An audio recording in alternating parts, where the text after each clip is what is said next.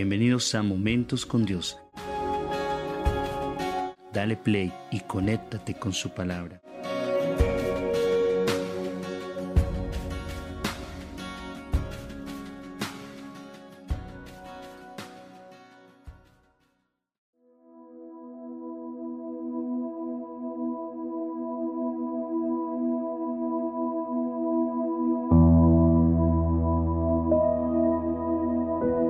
Padre, tu palabra dice en 1 de Pedro 4:18, porque es tiempo de que el juicio comience por la casa de Dios, y si comienza por nosotros primero, ¿cuál será el fin de los que no obedecen el Evangelio de Dios?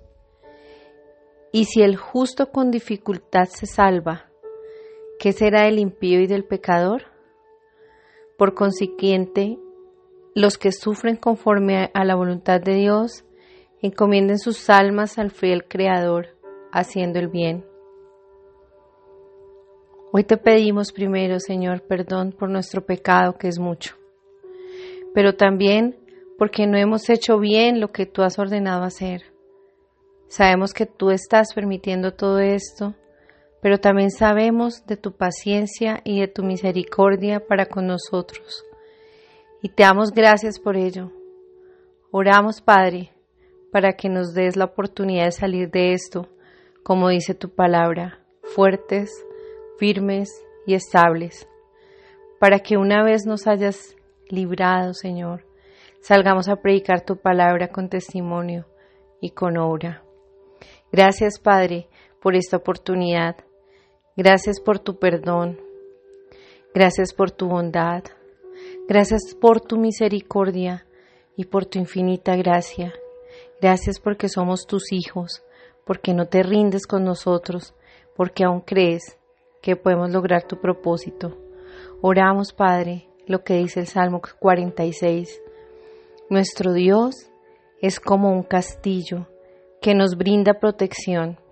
Dios siempre nos ayuda cuando estamos en problemas aunque tiemble la tierra y se hundan las montañas hasta el fondo del mar, aunque se levanten grandes olas y sacudan los cerros con violencia, no tendremos miedo. Con nosotros está el Dios del universo, Él es Dios de nuestro pueblo, Él es nuestro refugio. Amén.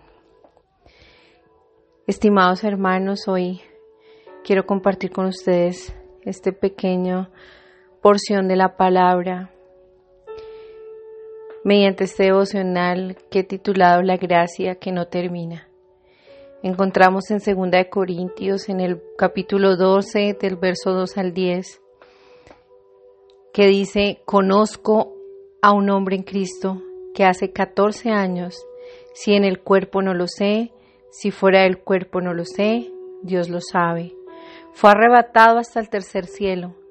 Y conozco al tal hombre, si en el cuerpo o fuera del cuerpo, no lo sé, Dios lo sabe.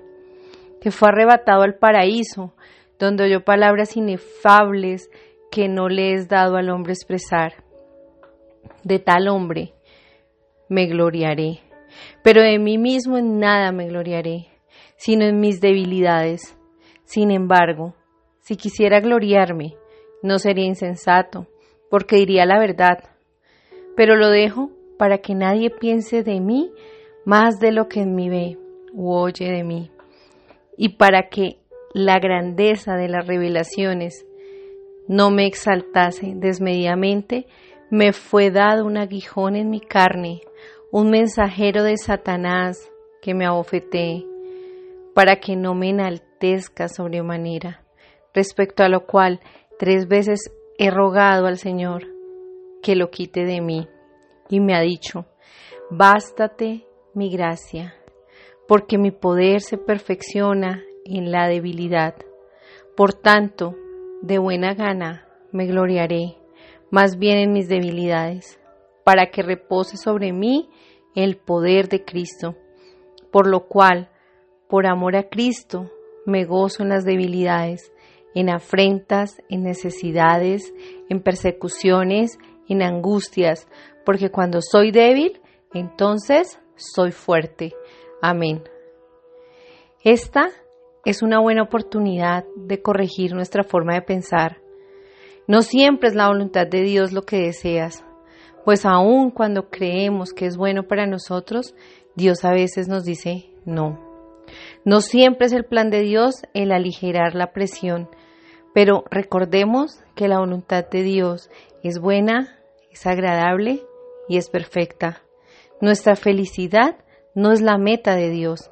Él no tiene un plan confortable para la vida de todos, no ante la perspectiva humana. Muchas veces, hermanos, su plan no es como el nuestro. Como con Pablo, su respuesta no fue lo que se pidió, lo que él pidió, lo que él esperó, pero recordar que Él nos está formando más y más a la imagen de su Hijo Jesucristo nos ayuda a comprender que su respuesta está basada en su plan a largo plazo, no en nuestro descanso inmediato. Dios es un Dios de procesos y gracias a Dios que en medio de ese sufrimiento, Él gentilmente susurra, mi gracia es suficiente. Como con Pablo, su gracia suple más de lo que necesitamos para enfrentar cualquier cosa que amenace quebrarnos. Déjame decirte algo, que su gracia es más suficiente que tu fortaleza. Su gracia es más suficiente que cualquier consejo de cualquier consejero entrenado o de un gran amigo, aunque Dios puede usar a ambos. Su gracia es suficiente para llevarte a través de cualquier espino que solo tú estés enfrentando. Su gracia es el boleto. ¿Y quieres saber por qué? Porque el poder de Dios es perfeccionado en nuestra debilidad. Qué declaración tan grande la que nos hace el Señor. Y todo este tiempo pensamos que el poder era perfeccionado con el éxito. Se nos ha enseñado en la vida que es el logro lo que nos fortalece. Y no es cierto. Y mil veces no es cierto. Los éxitos nos hacen enorgullecernos y nos hacen independientes. Los espinos dolorosos nos debilitan, pero las buenas noticias son cuando somos débiles porque hay una esperanza. Él derrama su fortaleza en nosotros, la cual nos da una perspectiva totalmente nueva ante el dolor y el sufrimiento. Ese estrés nos lleva a caer de rodillas y es en ese punto que nuestro Dios interviene. Nos lleva de la mano y es por su gracia la que nos levanta. Así que hermano en Cristo, su gracia es suficiente para ti y para mí. Bendiciones hermanos. Se les quiere, se les ama en el Señor. Amén.